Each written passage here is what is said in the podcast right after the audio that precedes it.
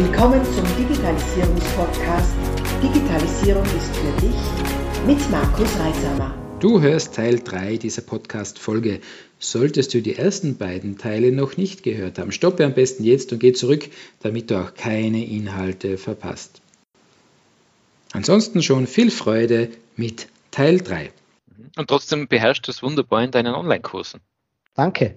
Ja, das ist schon, das sage ich da schon, was die, Entschuldigung, dass ich dich jetzt unterbrich, aber diese Lebendigkeit, diese Leichtigkeit, wie gebe ich den Leuten mit? Weißt, ich bin jetzt bald 50, ja, und die Leute glauben immer, naja, beim gewissen Alter ist es schon wichtig, dass man sich seriös gibt und so. Glaube ich nicht. Ich glaube, den Leuten eine Lebensfreude, einen Enthusiasmus, eine Begeisterung mitzugeben, ist für mein Leben wichtiger.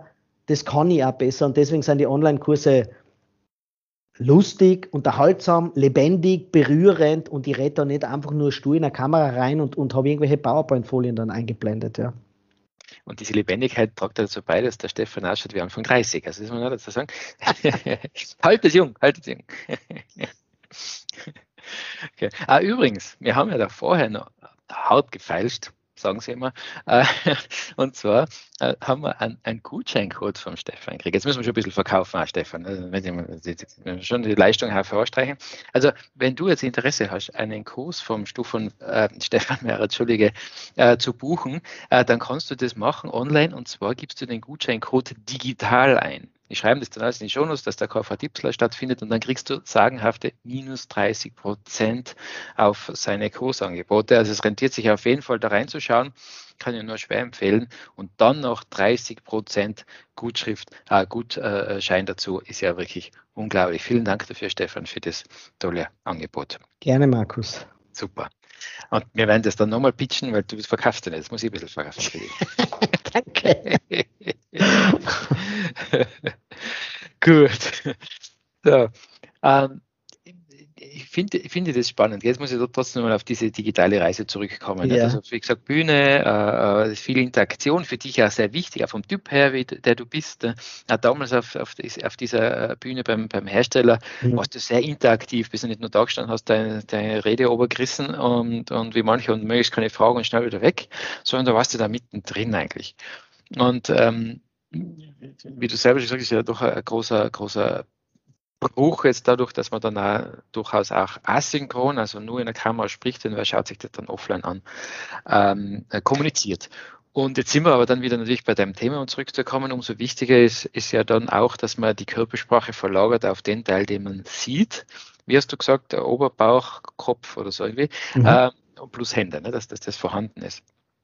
Und weil das ganze Thema Füße und so, was natürlich auf der Bühne schon stark mitgeht, nicht? wie steht denn der oder die da, rennt die permanent hin und her, äh, oder steht die eher statisch oder der da, fällt ja weg. Wir sitzen da angefesselt vor unserer Kamera und versuchen mhm. nicht äh, stoisch da mitzusprechen. Ähm, Gibt es da eine, eine, eine Änderung in der Bedeutung einer, sagen wir mal, ausladenden Geste oder kommt es trotzdem rüber?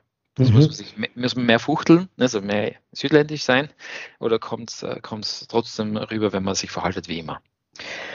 Also ich gebe mal für alle, die jetzt an, nur hier und da einen Call machen müssen, die meiste Zeit auch zuhören müssen, ähm, weniger reden müssen, das sind ja die meisten Leute. Man ist in einem Online-Meeting drin mit der Firma, der Chef oder der Teamleiter redet und man wird informiert und nach 30 Minuten lockt man sich wieder aus. Da gebe ich mal den dringenden Tipp mit, ändern nichts grundsätzlich an deiner Körpersprache. Das heißt im Sinne von, ähm, mach das, was du im normalen Meeting auch gemacht hättest. Aber nicht weniger. Das passiert sehr oft. Der erste Tipp ist, das, was die Leute sehen es leider nicht, aber das machst du so wunderbar, Markus. Du gibst mir ständig Signale, dass du mir zuhörst.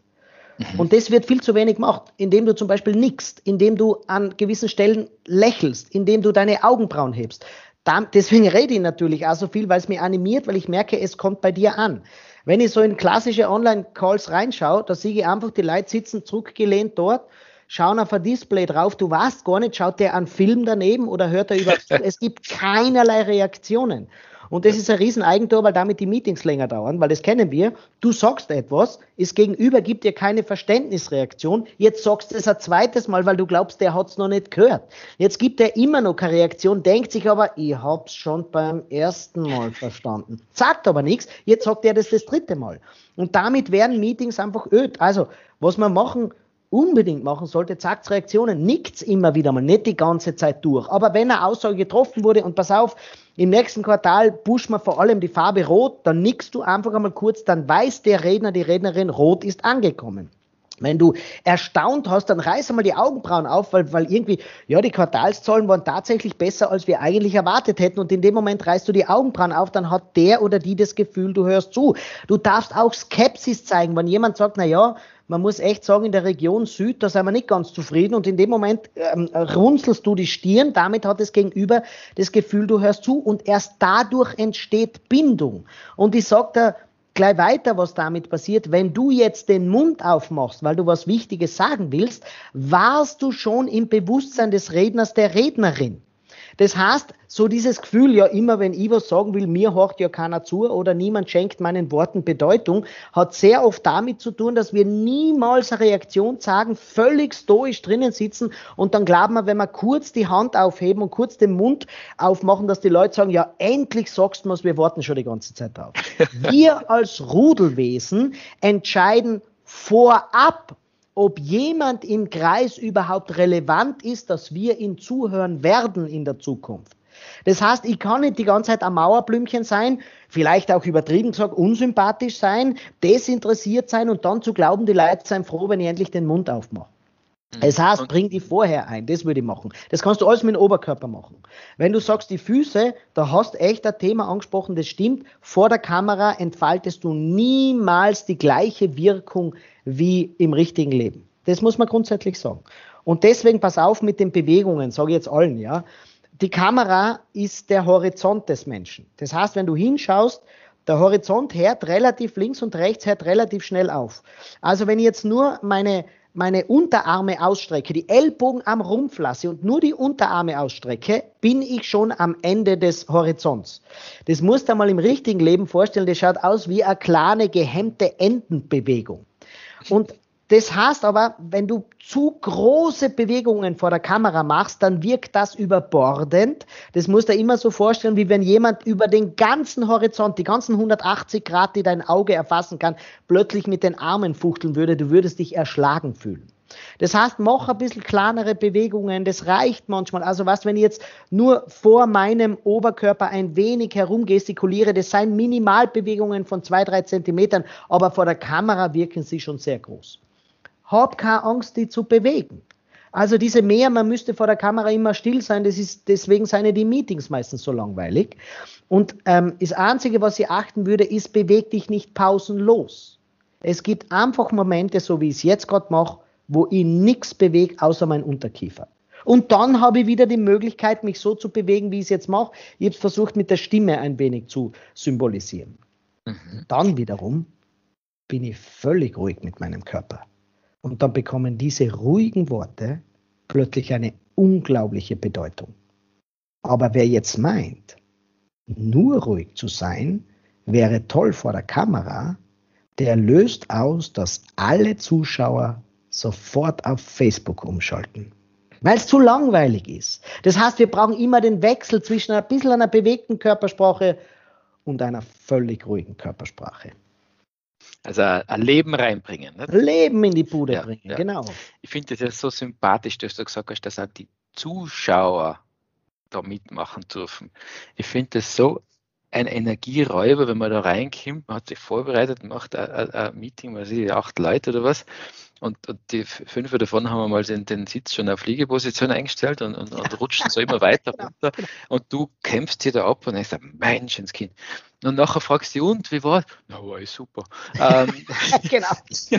ja, das ist schon, das war jetzt, wenn du auf der Bühne stehst und die ersten zwei Reihen hocken so da, also ja, genau. mit genau. verschränkten Armen, grantigen Blick und leicht äh, zusammen, also niederfallenden Augendeckeln. Ähm, das kommt mir wirklich sehr heftig vor bei diesen Online-Themen, dass manchen einfach das so wurscht ist, wie sie mhm. rüberkommen.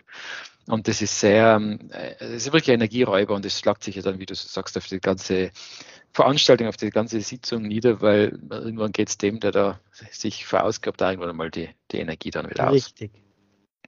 Super, also Interaktion auch von den Zuschauenden, Zuhörenden und äh, Kamera ein. Ja, also es ist einmal cool, ah. wenn du gegen schwarze Kasteln sprichst, also ja, Kameras ausschalten.